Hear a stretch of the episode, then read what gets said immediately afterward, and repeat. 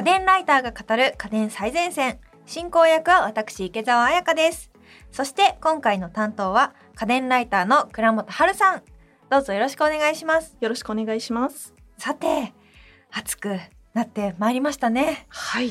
今回のテーマは猛暑を乗り切る冷やし家電最前線ということなんですが。はい。とはいえですね今までクーラーとか、はい。あと扇風機とかはやったので今回は飲んだり食べたりする体の中から冷やし家電というものを紹介したいと思います。ラインナップとしては炭酸水メーカー自動かき氷機アイスクリームメーカーを紹介したいと思います。あ炭酸水メーカーはですね私も夏はめちゃめちゃよく使います。素晴らしい。何に使ってらっしゃるんですか？お風呂から出た後に、ええ。カルピス炭酸入りカルピス飲むいいですね。なんか聞いてるだけでヒヤッとする気がします。ちなみにどこのメーカーを？えっと私は今ソーダストリームを使っていて割と適当に買いました。あでもソーダストリームはいいんですよ。ただですね今回は別のメーカーを紹介したいと思います、どこのメーカーかというとドリンクメイトというブランドを紹介したいと思っております。なぜこれれを紹介するのかというとですね今いろいろ炭酸水メーカーって出てるんですけれどこちらのドリンクメイトは水以外も炭酸化できる。あそこが大きな違いなんですよねソーダストリームとの。ソーダストリームは基本的に水のみであのシロップも出てるんですけれども炭酸水にした後にシロップと混ぜてジュースにするっていうのがメインなんですね。でこちらのドリンクメイトは市販のジュースとかでもちゃんと炭酸にできるっていうところが他のメーカーと違うところなんです。うんうんうん。このビールもそう。炭酸入れるってすごいですね。あのビールとかってやっぱり長い時間置くと気が抜けちゃうじゃないですか。そうですね。まあコーラもそうなんですけど、うんまそういうのをもう一回炭酸入れ直せるっていうところがこれのすごいいいとこなんですよ。あと夏はですね普段飲んでるワインとかもスパークリングにしてシュワッと飲みたいみたいなそういう用途にも使えますね。ちなみに私も昔ソーダストリームを買っててですねワインをできるんじゃないかなと思ってやってみたことあるんですが爆発しました。やっぱりちゃんと炭酸にできますっていうのを使いましょう皆さん。そうですね。はい。いろんなジュースとか、はい。ビールとかワインを炭酸添加したい場合は、こちらのドリンクメイト。ただこのドリンクメイトも水専用マシンもあってですねちゃんとあの何でも炭酸できるバージョンを選んでほしいと思いますはいただ、えー、ともう一つ気をつけてほしいのが炭酸にする場合水以外だと作れる量が普通の量の半分以下なんですね。800ml ボトルで作る時は350リットルだったかな、ちょっと少ない容量になるので説明書をちゃんと読んでから 使ってください。パンパンに入れるとやっぱり爆発します。すっごい泡立つんですよ。へえそうなんですねはい。で炭酸水メーカー結構私昔からこれ推してるんですけれど、うんうん。意外に皆さんうちには必要ないわみたいなことをおっしゃる方いるんですがこれ買う人ってやっぱり炭酸を安くあげたいっていう人が多いんですけれども、炭酸って飲むだけじゃないんですよ。あそうなんですか？調理に使ったりとかですね美容にもいいっていうことであの昔炭酸パックってあったじゃないですか。ああったかもしれないですねあれと一緒で炭酸って皮膚につけると皮膚に近い表面の血管が拡張するらしいんですね。ので血行が良くなる。ということで例えば洗顔に使ったりとか髪の毛洗った後一番最後の最後に炭酸1リットルドボドボドボっと すすいだ後に水かけたりとかですね。すると血行が良くなってなんか髪のコシが出るとかあとあの顔の皮膚の調子がいいとか変なその薬剤を使わないのでアレルギーになりやすい人にも比較的受け入れられやすいかなと。うん。あとやっぱり唐揚げする時に天ぷらとか炭酸水混ぜたりするとカラッと上がるとかあとご飯炊く時も実は炭酸水でご飯炊くとすごいふっくらできたりとか結構使いどころはいろいろあるので。ろんなところで使うんですね。はい、私の家では昔はペットボトルで炭酸はいはいはい買ってたんですけど、夏みたいな暑い時期って結構毎日消費されるじゃないですか、そそうなるとゴミの量がえげつなくて。そうなんですよ。それが実原因で買いはこれ替えました。炭酸メーカーってエコの観点から買う人もすごい多くてですね。さっき言ったようにペットボトル捨てなくていいとかガスボンベを買わなきゃいけないんですけれども、基本的にボンベって再利用型で交換して宅急便だと宅急便の人が引き取ってくれるんですよ。でそれに再充填するのですごいエコっていうことで、そういう意味でもエシカルな人が購入したりされてるんですあよね。と私の近所のスーパーではソーダストリームのボトルを回収してくれるようなサ素晴らしい。ービスがそうソーダストリームは実は日本国内に充填工場があるんですよ。あそうなんですね。であの充填工場が海外から日本に去年かな？去年か今年か結構最近移ったんですけれども総距離が短くなればなるほどエコであるのでさらにエコになりましたっていうことへでーソーダストリームは今すごくそれを プッシュしてます。近所の確かにスーパーで返せるのはいいなって感じたのでそうなんですよねボトルもやっぱり、あの どうしていいかいちいち注文するのも面倒くさいしっていう時に近所のスーパーで引き取ってくれると本当便利だと思いますなん。でもしね近所に行きつけのスーパーがある方は一応チェックしてからですね買うといいかもしれないですね。であの水だけでいいんでしたらそれこそソーダストリームでもいいわけですから。でソーダストリームもそうなんですけれどもドリンクメイトもいろんな種類があります。でその種類の違いはワンプッシュでいろんなことができるかとか 炭酸の強さってソーダメーカーだと決められるんですよ。安いやつだと例えば1回押すと微炭酸で3回押すと強炭酸になるみたいな感じなんですけど高いやつになると強炭酸とかをワンボタンで選べるようになるんですね。ねえうちの安いやつだから。もうサンプッシュとか ただ 安い方が電気を使わないことが多いです。あそうですね、はい。ケーブルついてなくて。そうなんですよ。ケーブルついてないからどこにでも置けるっていうメリットもあって個人的にはなので作れるものは一緒なので 安いモデルでもいいんじゃないかなと思っています。確かに。コンセントがないところに設置できるのはそうなんです。コードレスのメリットかもしれないですね、ドリンクメイトは結構上のモデルまでコードレスだったりするんですけれども外に持っていけるので確かにそういう使そいうピクニックにまあ車だったら持っていけるんじゃないかなと バーベキューとか気軽に取り入れられるのはいいことですよね。バーベキューに持ってってねそうですよドリンクメイトでヒーローですよ。ビールの炭酸足したりとかそそれめちゃくちゃ受けそうですそうねなんです。あと水が冷たければ冷たいほど強炭酸になりやすいので強炭酸好きはぜひキンキンに冷えた水で作ってみてください。うおーこれはね、夏絶対はかどりますはい。でおすすめというか、まあ、ベーシックモデルですとドリンクメイトは DRM1002 というのがあるんですが個人的にはこちらで十分かなと思います。ただ洗顔などで大量に使うんでしたらマグナムモデルっていうガスシリンダーうん大きいモデルがあるので、そっちを選んでもいいかなと思います。ドリンクメイトもソーダストリームもだいたい1リットルあたり10円から30円ぐらいで炭酸が作れると思ってください。すごくねあの見た目自体は細長くて、細長い気体にボトルを差し込んで使うみたいなそうです。感じの状態になってるんですけど、そうですね、まあソーダストリームもドリンクメイトも見た目はそこまで違いはない。そうです。ね違いないですね似てるんですよね。まあ大体どこもこういう感じになります。はい。お値段はおいくらぐらいでしょうか？はい、先ほど言ったベーシックモデルの DRM1002 は公式サイトで税込み1万6368円になります。おおまあまあ、まあ1まあ。年あれば元取れるかなと個人的には思うんですが、そうですね。あればねガンガン使うと思います。あればガンガンう。ちもあるともうとにかく使いました。わかります、はい。確かに。あとこれぐらいの価格帯だともしかしたらプレゼントにもいいのかないいですね。ただそうガスシリンダーを変えられる豆さがある人。そうですね。なんか かどうかっていうのうん。はあるかもしれない。よく炭酸を使ってて そうそうですね。よく炭酸使う人なら超おすすめです。いいかもしれませんね続いての冷やし家電を教えてくださいはい、次は夏ならではのかき氷機を紹介したいと思います。はいかき氷機はい。かき氷機っていうのがですね、この夏は自動かき氷機を買おうって思った時に気をつけてほしいのが夏季氷機っていうのは専用製氷機タイプと家庭用製氷機タイプっていうのがあるんですよ。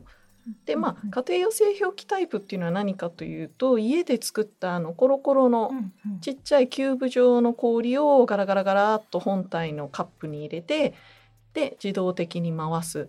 まあ、大体手でも持てるコンパクトタイプが多いですね、こういうの。でもう一つの専用製氷機タイプっていうのは自動かき氷機に製氷する氷を作るためのカップが入ってます。普通の製氷機のキューブよりもちろん大きいです。だいたいどこも直径10センチから15センチぐらいの円盤状の氷が作れるようになってるんですけれども個人的にはこの専用機タイプがおすすめです。なぜかというとこれだと氷以外のアレンジができるんですね。うちだと牛乳にコンデンスミルクを入れてそこに丸ごとのいちごをガンガンガンと放り込んで専用製氷機で凍らせたりします。めっちゃ美味しそうじゃないですか。むちゃうまいです。で削るといちごが丸ごとなのでコンデンス部分と削れたいちごの赤と白の部分がすごい綺麗に出るんですね。そういう意味でおもてなしにもいいですし例えばそのコンデンスミルクとマンゴーのピューレとかマンゴーとか入れると、あの台湾のかき氷みたいなのも作れるので、アレンジの仕方がいっぱいあるっていう意味ではこの専用製氷機タイプがおすすめですね。確かに話聞いてるとめちゃくちゃ美味しそうなアレンジがそもそも手削りってやったことあります？ありますあります。すごい辛いです、ね、むちゃ辛くないですか？手がパンパンになりますよね。そうなんです。意外に削れなくって一、うん、人分ならいいんですけど家族とか友達来た時とかもうぐったりしますよね、うん、なので基本的に個人的にはかき氷は自動タイプをおすすめしてるんですが今日おすすめしたいのは同志社さんの電動ふわふわとろ雪かき氷機プレミアムというものになります。とにかくふわふわで雪みたいな 名前からすると同志社さんってこれ以外にもふわふわかき氷機とかいろいろ出してるんですけれどこれは何が違うかというと氷を置く台にヒーターがついてます。え？ヒーター？そう氷置く台がちょっと金属製のステンレスっぽい台なんですけれどもそこがあったかくなるんですよ。で氷を溶かしながら削るっていう。まあ、普通にあの蓋付きの氷の製氷カップで氷を作ってってところまでは一緒なんですけれども台がちょっと溶けかかった状態で削ってくれるのでふわふわ度が他のかき氷機より高いです。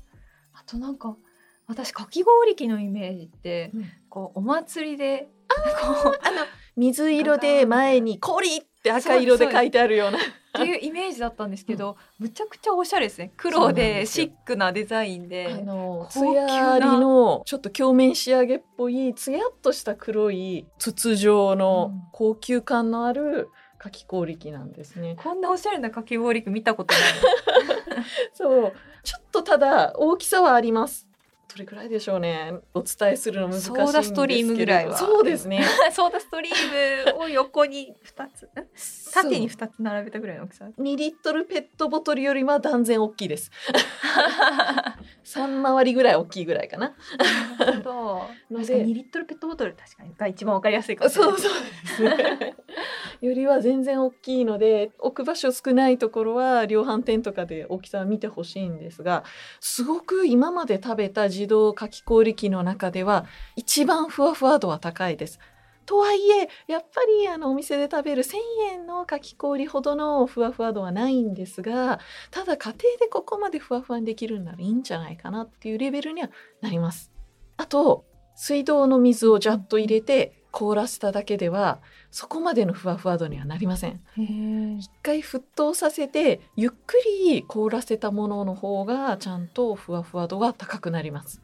お家でも。はいお家でも。なるほどあとはこのかき氷メーカーは氷だけじゃなくて牛乳混ぜたりとかあとフルーツ入れたりとか先ほどおっしゃっていた方法を押してますね。そうなんですよ。やっぱりねあのシロップかけるだけだと飽きる。今普通に本当に果物買ってきて自分でシロップ作る人もいるんですけど面倒くさいじゃないですか。面倒くさい。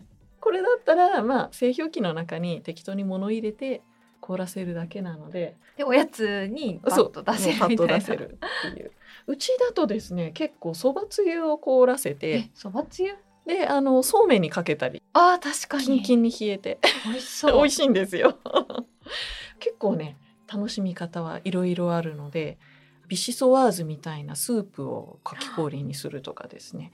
甘いのがお嫌いな方でも楽しめる楽しみ方はいろいろあるのでぜひこの夏試してみてはいかがかなと思います。確かに。はい。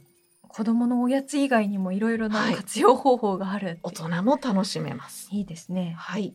こちらお値段はいくらぐらいなんですか？はい、えー、こちら同志社の公式サイトでは税込み五千四百七十八円になります。あ、意外と？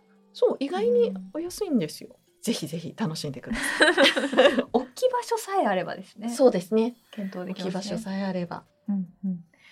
他におすすめの冷やし家電ありますか、はい、最後におすすめしたいのはアイスクリームメーカーになりますお私がすごく毎回おすすめしているのがですねハイアールさんのアイスデリというシリーズです、うんうん、ただしこちら最後に発表された新製品が2017年発売なんです、ね、結構前ですね。はい。なので売ってるお店と売ってないお店があります。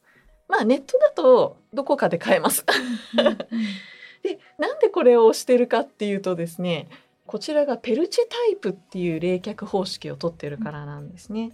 アイスクリームメーカーって結構いろんなメーカーが出してるんですけど実は9割が保冷式って呼ばれるタイプを使ってます。はい、この保冷式が何かっていうと、まあ、冷たさを保冷できる長いこと持続できるカップを10時間とか24時間とか冷凍庫で冷やして、うんでそれが冷えてる間に材料を入れて中で自動的に攪拌してアイスクリームを作るっていうタイプなんですよ。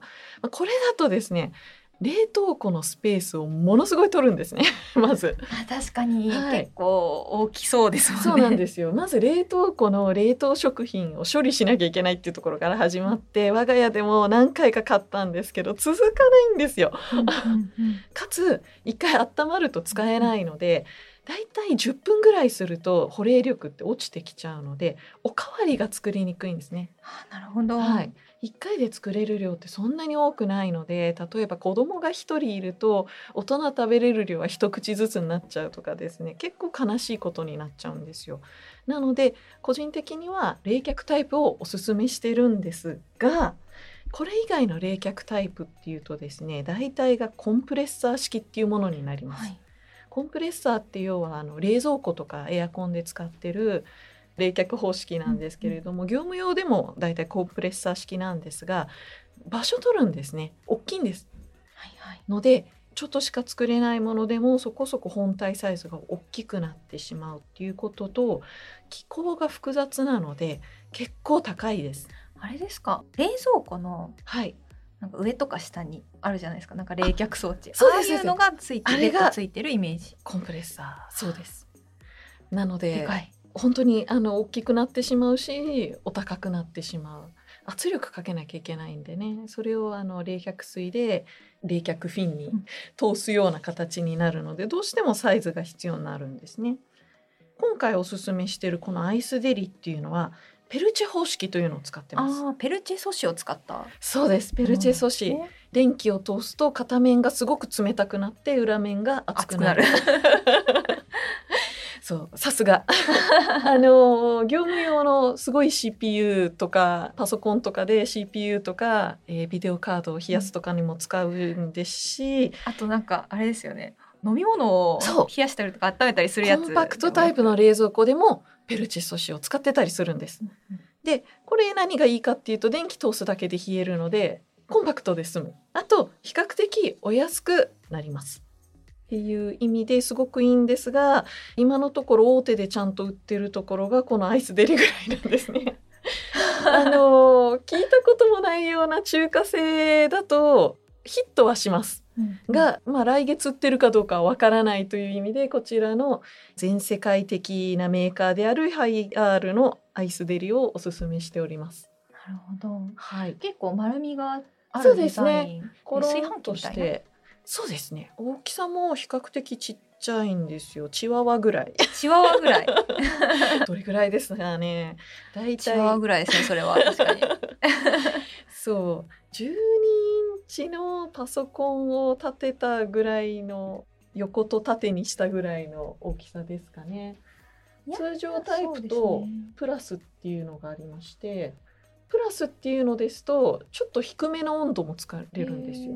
通常タイプは固めと柔らかめのアイスクリームが作れるんですがプラスだとちょっとジュレっぽくシャリシャリチュルンと食べれるレベルのジュースをちょっと冷やしたりとかあと凍らせないレベルで急速冷却する、生ぬるいジュースを一瞬で冷やしたいみたいな人にはすごくいいんじゃないかなと思います。そっか冷たいスープとかも結構すぐそうです。ビシソワーズとか日本の冷や汁とかでも、ね、ああ冷や汁は本当に なんか作りたてぬるいんで。そうそうそうあれねキンキンに冷やしてご飯にかけて食べたいって思うのにすぐ冷えないっていうのもこのアイスペリがあればキュッと引き締められる。引き締められます。それいいですね。超おすすめです。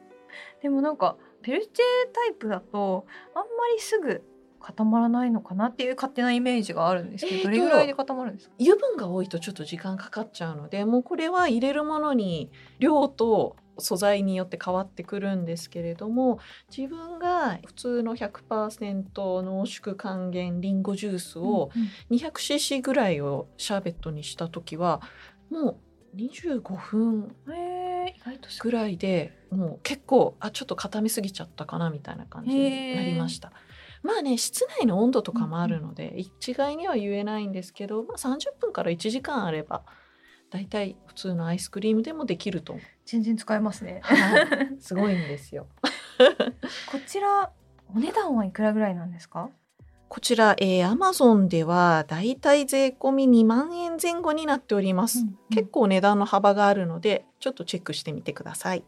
夏を乗り切るためにはね。そうですね。2万5千円、はい、もうおやつで、まあ、牛乳だとかなりさっぱりするんですけれども生クリームとかで美味しいアイスクリーム作れるので、うん、そうですよね。お子さんがいるともう本当に毎日アイスって消費すると思うんですけどそうですね。あと正直家庭で作れるといいですよね、うん、家庭で作ったアイスの方が市販品より全然美味しいです。えー、そうなんだ。もう某高級な母さんより個人的には好きなぐらい、そう卵の黄身とかも入れてなんかちょっと生クリームも脂肪分多いリッチなのを入れるとむちゃくちゃうまくなるのでそのあたりも楽しめると思いますね。はい、いいですね。はい。まああとはですね個人的には凍らせた果物を上から入れると下からアイスクリームみたいにして出してくれるドールのヨナナスとかですね、いろいろ夏はひんやりさせてくれる家電がいっぱいあるので量販店とかでもちょっとチェックしてみてほしいなと思います。ぜひぜひこの夏はね酷暑になりそうなんでそうですね。冷やし家電で皆さん乗り切っていきましょう。はいお互いに。今回は猛暑を乗り切る冷やし家電最前線をお送りしてきました家電最前線の番組ツイッターや番組ホームページでも今回紹介した商品の写真などを載せています。番組ホームページへのリンクはお聞きのポッドキャストアプリの番組概要欄にありますので、ぜひご覧ください。そしてここで番組からリスナーの皆さんへのプレゼントのお知らせです。8月のプレゼントは、シャープ85おすすめの PC スマホ用充電器の回でもご紹介したモバイルバッテリーにもなる充電器アンカーパワーコアフュージョン5000 3名の方にプレゼントします。応募にはキーワードが必要です。今回のキーワードはかき氷です。お聞きのポッドキャストアプリの番組概要欄または番組ホームページやツイッターのプレゼント応募リンクからご応募ください。締め切りは9月15日水曜日です。次回は家電ライターの山下達也さんが担当。カメラ自慢のスマホ最前線をお送りします。お楽しみにここまでは家電ライターの倉本春さんとお送りしました。ありがとうございました。ありがとうございました。